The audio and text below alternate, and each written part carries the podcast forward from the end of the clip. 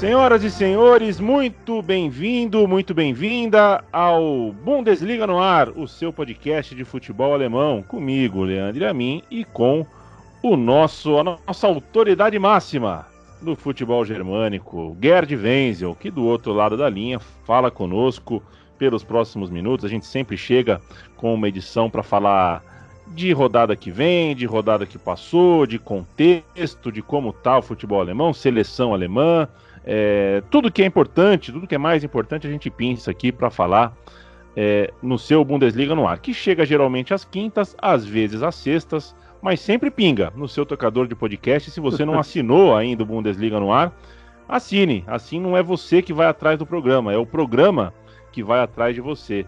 Essa coisa de notificação no celular é, muitas vezes é uma benção. A gente esquece de alguma coisa, notificação lembra a gente: ó, oh, tem episódio novo. E é isso. Episódio novo, Gerd Vens do outro lado da linha. Eu já mando para você um abraço, companheiro, e já coloco primeira pauta aqui, né?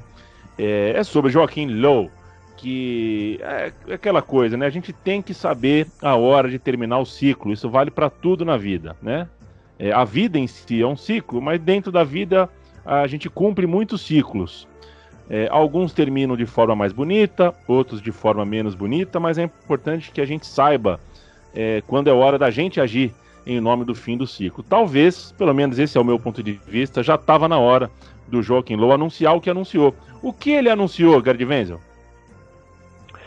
É, Leandro, então, o que, que foi mesmo que ele anunciou? Finalmente ele anunciou que vai largar o osso, né?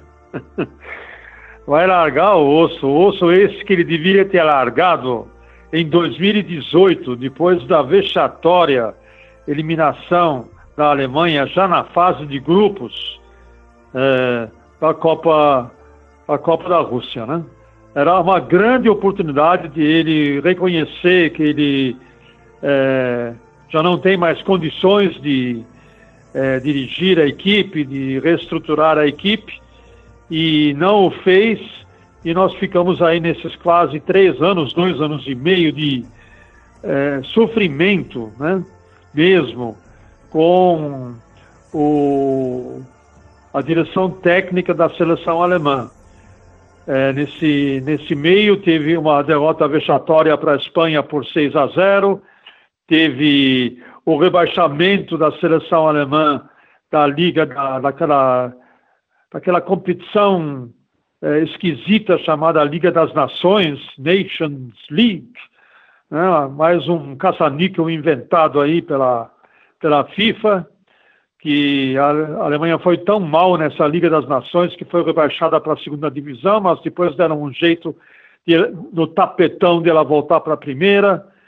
Enfim, teve todo um, um trabalho que foi tão bem feito desde 2006, né, com a reestruturação mesmo da seleção alemã, e nunca nos esqueçamos que o Jochen Löw tem o seu valor nessa reestruturação, mas ele tinha um assistente do lado dele, chamado Hansi Flick, que deu muitos impulsos táticos e técnicos eh, para o próprio Jochen Löw aproveitar e que acabou desembocando na conquista da Copa do Mundo em pleno Maracanã, diante da Argentina.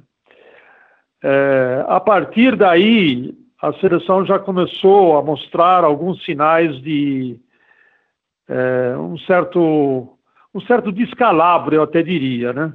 É, no meio caminho, o, no meio do caminho, Jochen Löw decidiu, sem mais, sem menos, dispensar Boateng, aposentar, né, Boateng, Hummels e Müller, que eram formavam um, um eixo muito importante na seleção alemã. Veio a má apresentação é, em diversos amistosos, enfim, o Jochen Löw, ele perdeu a grande chance de pegar o seu chapéu em 2018. Agora ainda vai dirigir a seleção alemã nessa Copa, eu nunca sei se eu chamo ela de Eurocopa 2020 e 2021, o pessoal fala que é 2020, mas 2020. É, então, então. É difícil. Como é que é? É difícil. Muito bem. E, vai, sei lá, salvar algumas penas, né? Sei lá, salvar é, alguns dedos, porque muitos anéis já foram embora. Mas tem uma coisa que é certa, né?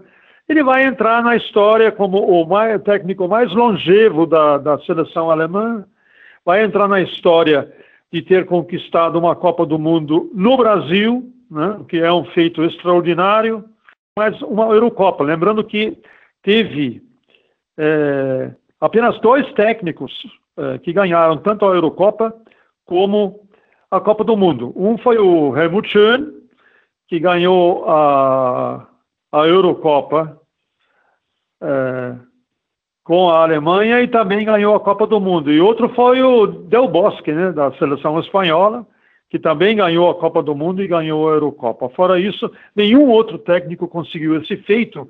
E o Leu, em vez de pedir o chapéu agora, ele quer, porque quer também ganhar a Eurocopa. É, boa sorte para a Alemanha, mas enfim, nós vamos ter uma Alemanha revigorada, eu não diria nem na, não diria nem para a Copa do Mundo de 2022, que é daqui a um ano e meio, né? É, nós vamos ter uma Alemanha nova realmente para na Eurocopa de 2024. Aí sim, essa Eurocopa vai se realizar na Alemanha, se tudo der certo, né? E aí sim a gente pode ter a expectativa, de repente, de ter uma seleção totalmente nova. Então, para mim, é, eu desejo tudo de bom para o Jochen Löw, que ele tenha é, uma boa aposentadoria, que sem dúvida ele vai ter, acredito eu, né? inclusive financeiramente, está um homem rico, tá, não tem mais com que se preocupar, e que volte ali para a sua Floresta Negra, né? porque ele é daquela região de, de uh, Freiburg, volte e fa faça os seus passeios na Floresta Negra, que são passeios bucólicos muito bonitos, de repente ele encontra com o Chapeuzinho Vermelho ou com o Lobo Mal, e batam, um papo com os dois, e tem a vovozinha também. Então, Leu, é, vá já com Deus, não? E desfrute bem a sua é, tardia aposentadoria. Para mim, você já poderia estar nessa há mais ou menos três anos, né? Desde o seu fracasso na Copa do Mundo de 2018, que é uma mancha que vai ficar na história desse técnico. Inclusive, ele poderia ter se aposentado, sabe quando? Quando? Não precisava ir até. Em 2014. Um dia depois de ganhar a Copa, fazer o que o Klinsmann fez. Um dia depois de ter ganho a Copa, né? Dá, olha, gente, muito obrigado, foi muita satisfação, muito prazer, e vou ficar mais uns dias no Brasil, eu vou voltar lá para o Campo Bahia para curtir uh, a boa terra é, da Bahia, que eu gostei muito, talvez até compre uma casinha lá e fique por lá. Não, ele resolveu, ele resolveu querer mais. E às vezes a pessoa querendo mais, ela acaba tendo menos. Essa mancha não precisava ter ficado na carreira dele, mas infelizmente vai ficar, Leandro. É, o bichinho da competitividade, né? O bichinho de querer um pouco mais, sempre uma coisa a mais, sempre testar uma coisa a mais. A Copa do Mundo de 18 realmente foi foi uma, uma coisa muito forte, né? O México deu um passeio, a gente entendeu, ganhou da Suécia de um jeito dramático, a gente esperava mais futebol, mas ganhou, seja como for, e aí contra a Coreia do Sul, que era a prova dos nove, era para a gente ver qual Alemanha a gente ia acreditar, né? A Alemanha do, da vitória no último minuto, a guerrida, ou a Alemanha que se permitiu ser engolida pelo México. O que a gente viu foi uma Alemanha pior ainda, do que aquela que enfrentou o México, né? É uma Alemanha que foi superada pelos coreanos, é, sem mostrar praticamente nenhum argumento futebolístico. Foi, foi duro, foi duro. Olhando para frente, é, Guedes, é, diga lá, é, diga lá. Olhando para frente. Não, e o pior é que acharam um bode expiatório para aquela, para aquela derrota, né? Em vez do Jochen Löw assumir a sua responsabilidade, em vez daquele marqueteiro Olivier Bierhoff, que gosta de escolher bons hotéis e bons restaurantes, e ele é um marqueteiro, e não sei mais o que, não sei mais o que, em vez de ele também assumir a responsabilidade de, de, de tentar transformar a seleção num produto, num produto a ser vendido, a ser comercializado, em vez de ele assumir a responsabilidade, não. Botaram a responsabilidade no Mesut Özil, né? Porque ele não cantava o hino alemão, Então, é, começou a, a, ter uma campanha contra o alguns jornalistas, colegas também entraram nessa, achando bodes expiatórios, né? E, enfim, é, é lastimável. Toda essa Federação Alemã de Futebol é um bando de burocratas e oportunistas, né? E não se pode esperar muita coisa deles enquanto não houver uma reforma profunda dentro da própria federação. Não acredito que isso vai acontecer e é por isso mesmo que eu acho que um técnico como Jürgen Klopp, por exemplo, só para citar um, um exemplo, jamais com essa estrutura da Federação Alemã de Futebol, é, vai um dia vai dirigir a seleção alemã, porque ele sabe que há apito que é tocado dentro da federação.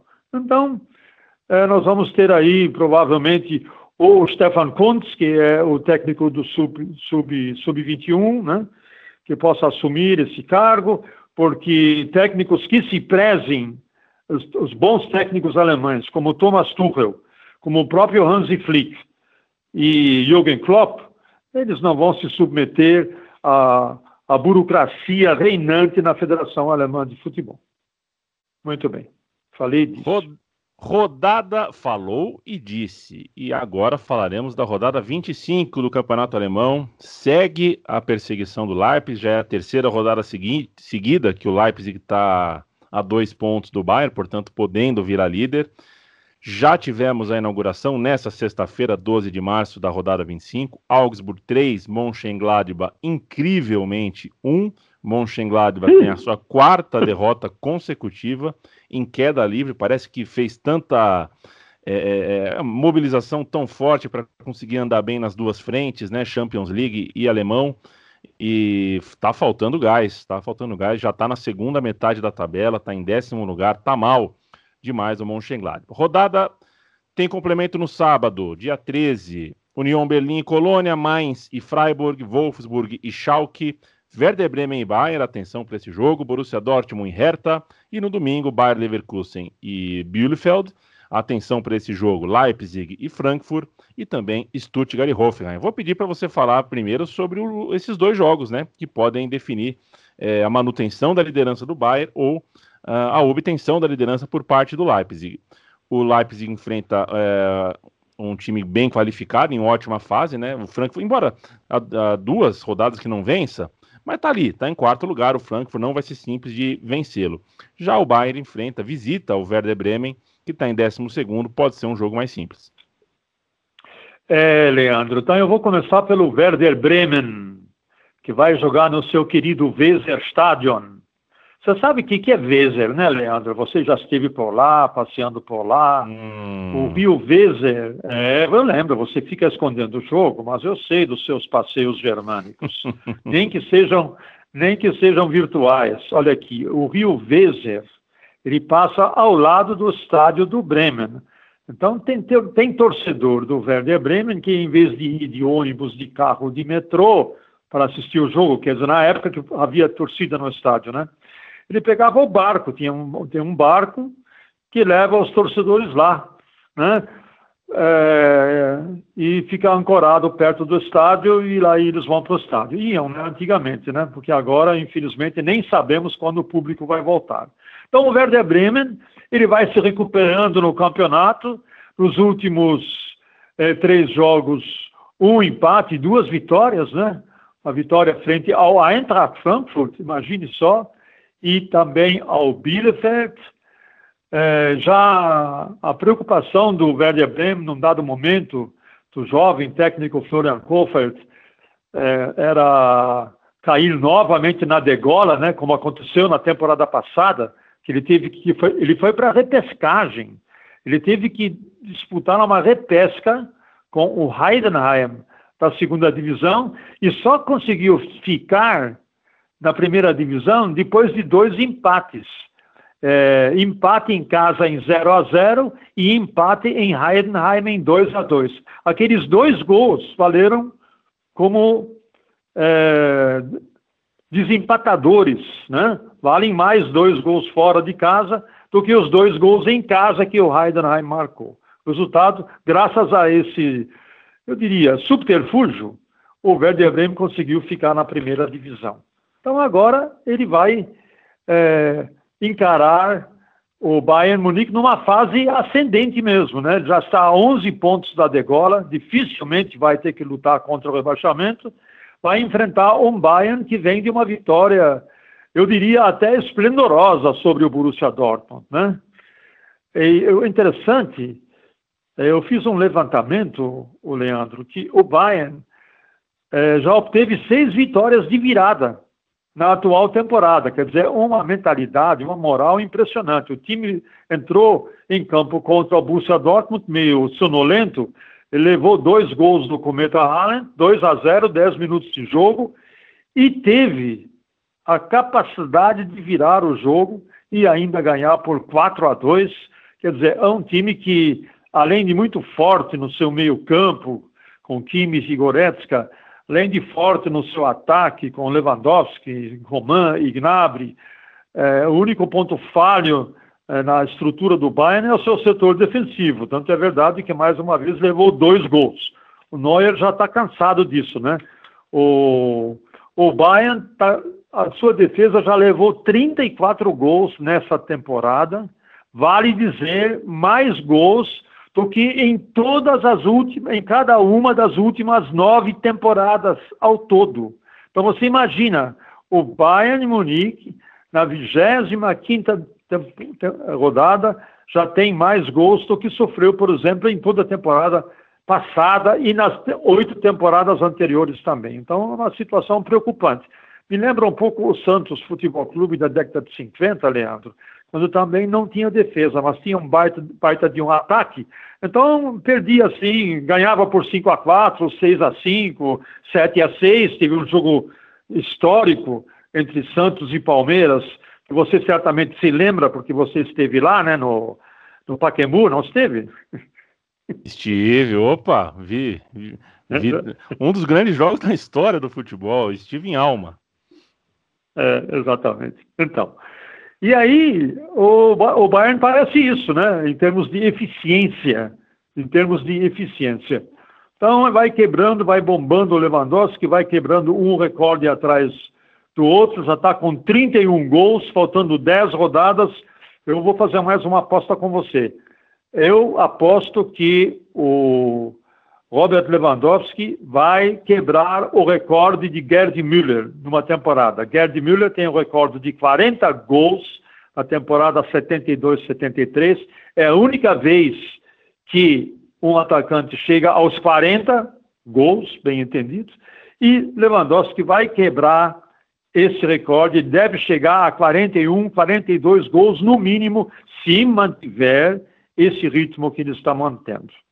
Então, é isso aí, Werder Bremen e Bayern. E aí, o Bayern vencendo, ele abre cinco pontos sobre o Leipzig. O Leipzig vai ficar correndo atrás de um prejuízo de cinco pontos que ele pode desfazer e reduzir para dois se vencer o Frankfurt. O time está em excelente fase, né? O Leipzig. É, eu, não sei, eu não sei se você tem acompanhado, Leandro, certamente acompanhou, que o Leipzig tem há seis jogos, não apenas não perde, mas são seis vitórias consecutivas. É o único time é, da Bundesliga que tem em seis jogos, os últimos seis jogos tem seis vitórias. A última foi contra o Freiburg por 3 a 0 e ele continua a, a caça do Bayern. A vitória é, contra o Frankfurt é fundamental seja para encostar no Bayern, que provavelmente vai ganhar do, do Werder Bremen, ou seja até para superá-lo, né? Porque essa luta pelo título só tem sentido se o Leipzig continuar na cola, fungando no cangote, no cangote do, do Bayern Munique. Lembrando que no dia 3 de abril, Leipzig e Bayern vão se encontrar em Leipzig. É um confronto direto que pode ser um confronto decisivo pelo título e lembrando ainda que o Leipzig tem a melhor campanha caseira de todos os times da Bundesliga. Muito bem. É, você ia falar alguma coisa do Frankfurt ou não? Ou eu devo falar? Quero te ouvir, quero te ouvir, Gerd. É o encontro é. entre um, entre um cambaleante Frankfurt, né? Só para só posicionar, é. vinha bem. Poderia estar tá na cola do Leipzig, mas vem de uma derrota e um empate. Um empate contra o Stuttgart e uma derrota para o Werder Bremen. É, e até por esses dois tropeços vem necessitado de uma reação. Mas joga fora de casa contra um time tão embalado assim como o Leipzig, né? É, é, é acho, que é um, acho que é o jogo mais interessante da rodada. É, e tem o seguinte detalhe: o Frankfurt, as únicas três derrotas do Frankfurt no campeonato foram todas, todas, fora de casa. Então, o time ele vacila quando joga de fora de casa. O último vacilo dele, quando ele perdeu, é, foi justamente contra o Werder Bremen. O Werder Bremen que vai pegar agora o Bayern, um jogo que eu já falei. Vacilou diante do Werder Bremen e perdeu por 2 a 1 um. E depois, o Frankfurt não se recuperou do vacilo e acabou empatando contra o Stuttgart, naquele lindo estádio em Frankfurt que eu gosto de chamar de Waldstadion o Estádio do Bosque, mais um bosque na Alemanha. Não tem só Floresta Negra, tem muito. é, é, mais um bosque, muito bonito o estádio lá. Você vai caminhando pelo bosque, os esquilinhos vão subindo nas árvores. Que beleza. De repente fica, é, fica com vontade de fazer um piquenique, esquece o jogo. Então é isso aí. É, gente... passei por isso. Ô, ô para a gente é, finalizar, um olhar para os destaques da rodada, eu queria ouvi-lo sobre Borussia Dortmund e Hertha Berlim. Principalmente porque o Dortmund uh, tem mais uma chance na temporada, né? Ao conseguir uma classificação alto astral, é, com o Haaland jogando tudo que jogou na, na semana na, pela Champions League, o Borussia Dortmund em sexto pode eventualmente terminar a rodada até em quinto, pode ganhar mais uma posição é, de repente, os bons ares nas competições internacionais podem dar ao Dortmund uma nova vida, um novo astral no campeonato alemão. Para isso, será preciso vencer o Hertha. É, nesse, nesse confronto né, que você citou, mais uma vez, o, com o Sevilla, o Dortmund é, quase, quase entregou a paçoca, né? Por pouco, né? Não entregou a paçoca. Estava ganhando por 2 a 0 e de repente deixou o Sevilha tomar conta e por muito pouco, muito pouco, o Sevilha é, não vira o jogo em cima do Dortmund no fim da partida. Mas seja como for, é, e contra o, o Bayern Munique está bem. O Dortmund abriu um placar por 2 a 0, 10 minutos de jogo e aí entregou mesmo a paçoca, né? Acabou é, sofrendo uma virada, acabou perdendo por 4 a 2 porque tentou segurar o resultado. Não sei por que, que o Edin Terzic, quando abre 2 a 0 ele vai tentar segurar o resultado. Você vai tentar segurar um resultado contra o Bayern, cara? Continua jogando do jeito que você está, meu. E tiveram, o Dortmund teve até a oportunidade de marcar o terceiro gol, não marcou por uma, é, vamos, por uma é, displicência do, do, do Meunier, que estava se filtrando livremente pelo lado direito, poderia ter dado um passe tranquilo para o Haaland, que estava se infiltrando na grande área, e rasteiro entregou a paçoca para o inimigo. Muito bem. Aí tentou segurar e acabou levando uma goleada, não digo, mas teve que amargar uma derrota é, por 4 a 2 e agora vai enfrentar o Hertha. Né? A sorte do Borussia Dortmund é que vai enfrentar o Hertha, né? porque apesar de finalmente o Hertha ter vencido é, um, um, jogo, né, é, diante do, do Bielefeld por 2 a 1 um, estava a nove jogos sem vencer, dois empates, sete derrotas e não, venceu o Augsburg, desculpe, é, acabou vencendo o Augsburg por 2 a 1 um, Augsburg esse que acabou de vencer o Gladbach por 3 a 1 Mas o Hertha Berlim não vai poder contar com Matheus Cunha, que está com problema no, na coxa, que vai, vai, ser um desfalque até considerável, apesar de que Matheus Cunha tem negado fogo, né, não marca desde a oitava rodada, que foi justamente a partida contra o Borussia Dortmund, quando Matheus Cunha marcou um gol e o Borussia Dortmund acabou virando e ganhando o jogo por 5 a 2 em cima do Hertha. Então, o Borussia Dortmund entra como favorito, mas não pode bobear, não pode facilitar, porque caso contrário, o seu único objetivo, quer ficar no G4, também até esse objetivo estará ameaçado. Mas quem tem o cometa Haaland tem tudo. Depois só a defesa lá atrás precisa segurar as pontas e o ataque continuar fazendo um gol atrás do outro. Lembrando que o Borussia Dortmund, olha, tem o segundo melhor ataque da competição, com 50 gols marcados, em boa parte graças ao Haaland. Pronto. Tá muito bem, tá muito bem o Haaland, de fato. Tô dando meu braço a torcer. No começo falei, vou esperar um pouquinho. Esperei um pouquinho e o cara só melhora. Então, vamos ver é, o que ele faz nas quartas de finais da nas quartas de final da Champions e como o Dortmund se comporta daqui para frente. Faltam só 10 rodadas para acabar o campeonato alemão. Gerd Wenzel, estaremos de olho, hein? Quero, quero te ver é, na transmissão é, do campeonato alemão. Você que trabalha para a On Football nas transmissões, comentando o futebol alemão. É, estarei de olho, estarei do outro lado da tela. Quero mandar um abraço para você e desejar um bom fim de semana. Para você também. E olha, esses três jogos que eu acabei de comentar, todos eles estarão disponíveis no app One Football, que nós estaremos lá. Dudu, Monsanto e esse que vos fala. Um abração. Valeu!